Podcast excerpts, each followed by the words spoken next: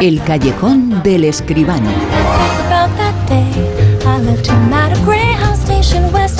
Un callejón con José Manuel Escribano que esta noche vamos a hacer una oda a uno de los grandes del mundo del cine y nadie va a discutir que es uno de los grandes, uno de los más eh, grandes. Hablamos de Martin Scorsese.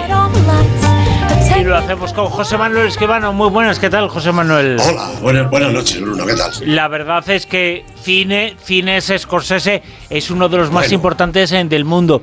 Yo no sé, eh, no tenemos por qué hacer un ranking, pero seguramente es en de los personajes más importantes a todos los niveles, como director, como, como todo, del mundo del cine.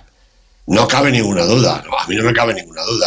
Scorsese está en el Olimpo, en el Olimpo acompañado de los más eh, grandes. Fíjate, esta, esta mañana echaba un repaso y, fíjate, eh, Spielberg, George Lucas, eh, Francis Ford Coppola, un poquito mayor, Cameron, un poquito más joven, Brian De Palma, John Milius, todos entre los años 40 y 50, del 39 al 50 y algo, esa generación de directores de cine americanos, eso es una cosa, ha tenido que pasar algo ahí, ¿no? Para que en, esos poco más de media docena de años, ocho años, surgieran toda esta playa de grandísimos creadores, ¿no? Y desde luego Scorsese no es el último ni el más pequeño de ellos, sin ninguna duda. Desde luego que, que sí, que es uno de los grandes. ¿Cuántas películas hay? Yo no sé si se lleva la cuenta o no. Como director lleva Scorsese pues veintitantas, veinticinco o veintiséis, también eché la cuenta el otro día, pues desde que, desde que debutó con Quién llama a la puerta, Quién llama a mi puerta, en el 67, hasta ahora mismo, pues 25 eh, o 26 películas. Es que bueno, Scorsese ha hecho muchísimas películas musicales, muchísimos vídeos, muchísimos documentales. Yo diría que puramente argumentales, eh, creo que son 25.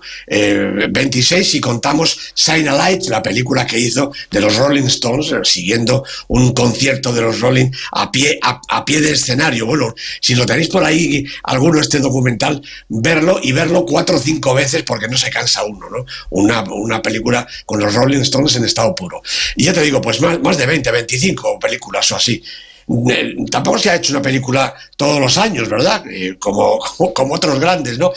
Pero bueno, películas de ficción, pues eso, en, poco menos que 30 años, 30 y tantos años, pues ha hecho veintitantas películas. Y te lo preguntaba porque hace tan solo unas horas se estrenaba su nueva película, una auténtica obra de arte. Se titula Los asesinos de la luna.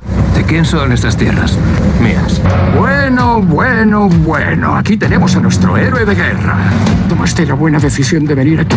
Sí, los Osage son los mejores y más bellos seres que ha creado Dios. Y con gente sabia fueron capaces de decidir quién se quedaba el petróleo. Tengo una pregunta, hijo. ¿Te van las mujeres? Son mi debilidad. Bueno, si mezclamos las familias, ese dinero fluye en la dirección correcta. Viene a nosotros. Shomikaze, ¿qué es lo que eres? No sé lo que has dicho. Imagino que ha puesto diablo en indio.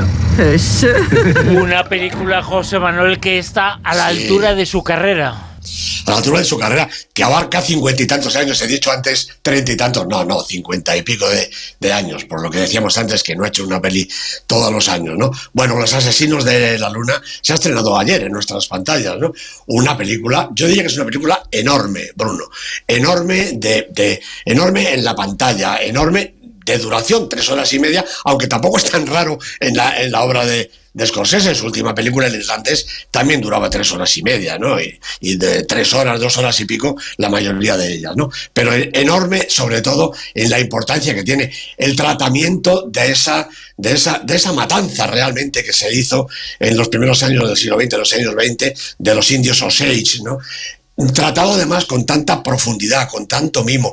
Hay escenas absolutamente íntimas y al lado escenas con cientos, no sé si miles, de figurantes en un prodigio de, funcionamiento. decía eh, Orson Welles que el cine es el más divertido de los trenes eléctricos, bueno, por, por, lo que tiene de maquinaria y lo que tiene de juego, ¿no? Bueno, Los Asesinos de la Luna sería entonces una de esas maquetas gigantescas donde funcionan trenes para acá, para allá, salen del túnel, se meten, paran, arrancan bueno, un auténtico lujo, un cine por los cuatro costados. Yo, fíjate, tres horas y media, Bruno, no me enteré de que estaba pasando tanto tiempo en una película por la emoción que, destila cada uno de sus fotogramas, por la verdad que traen también y también por las enormes interpretaciones de Robert De Niro, de Leo DiCaprio, de esta actriz eh, Lily Gladstone, que hace una de las eh, personas de, la etnia india, ¿no? También están John Lightwood, Brendan Fraser en papeles más pequeños. Bueno, un reparto de cientos de personajes, porque la película es descomunal a todos los niveles.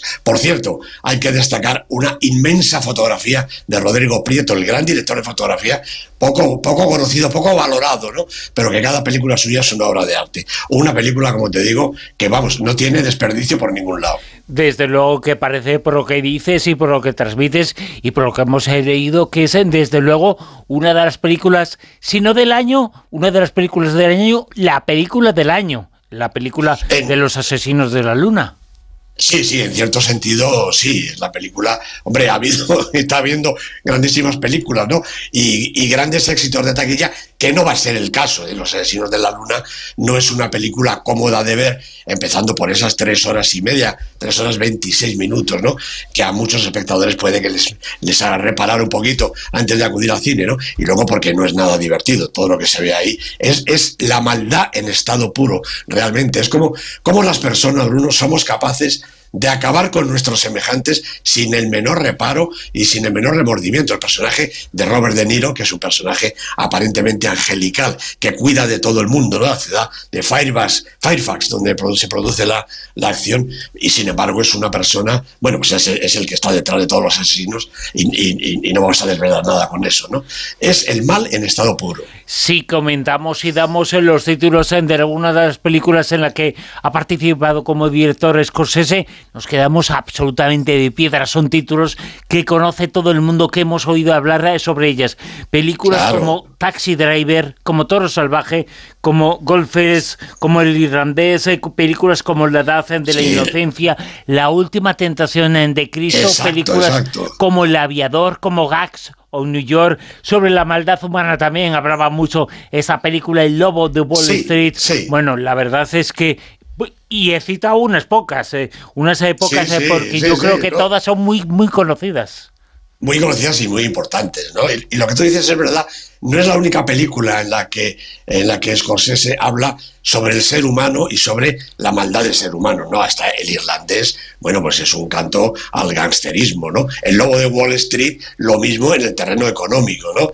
Silencio, pues igual, una película en la que el choque de religiones y de culturas saca un poquito lo peor de cada cual, ¿no? Bueno, ahí está La Invención de Hugo, que es una película deliciosa, protagonizada por chavales, es un poquito la excepción, ¿no? Una película más tierna quizá en la obra de, de Scorsese, ¿no? Pero todas las que has citado, y bueno, pues yo qué sé, pues Casino, Al Límite, ¿no? Ahí está eh, eh, alguna, algún atisbo de comedia, como Joque Noche, ¿no?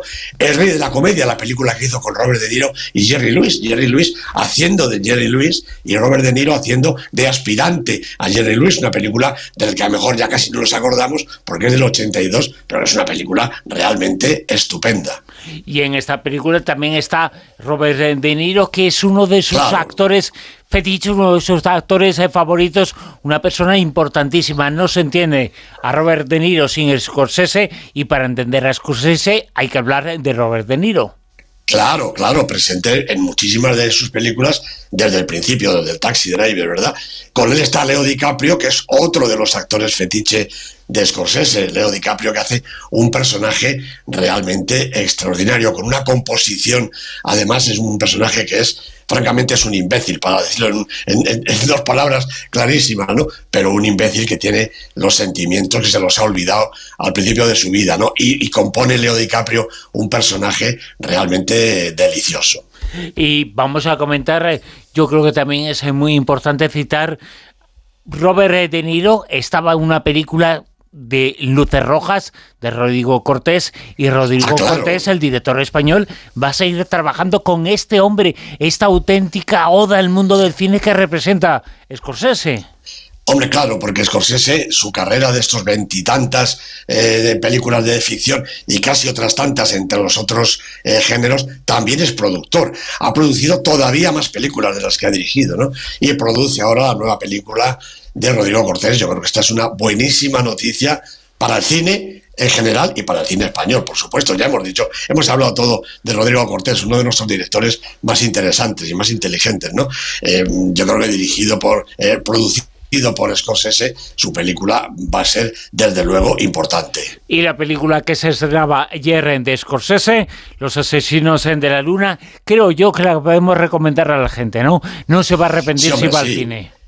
No, no, claro, eh, lo que digo, tiene esa duración y desde luego mm, me vas a perdonar que insista, Bruno, en versión original, por favor. Hay que escuchar a Robert De Niro, a Leo DiCaprio, a Lily Gladstone, a todos los actores y actrices si algunas personas, algunos espectadores tienen dificultad con los títulos de grito, que yo lo comprendo también, es que no importa, porque la interpretación es tan descomunal que aunque no tuviera títulos de crédito se entendería la película. Hay que ir a ver Los Asesinos de la Luna eh, que va a estar todavía unas cuantas semanas en nuestra cartelera, desde luego. Desde luego que sí. Los Asesinos de la Luna, la nueva, la última película de Martin Scorsese, uno de los hombres, uno de los directores más importantes de la historia del cine. En esta edición hemos hecho una oda, ¿quién se lo merece? Desde luego a él, a Scorsese, aquí en el Callejón con José Manuel Esquivano. José Manuel, la semana que viene más de cine y seguimos hablando de el séptimo arte que es eh, grande gracias a personas como Scorsese. Efectivamente así es, Bruno. Un abrazo y hasta la semana que viene.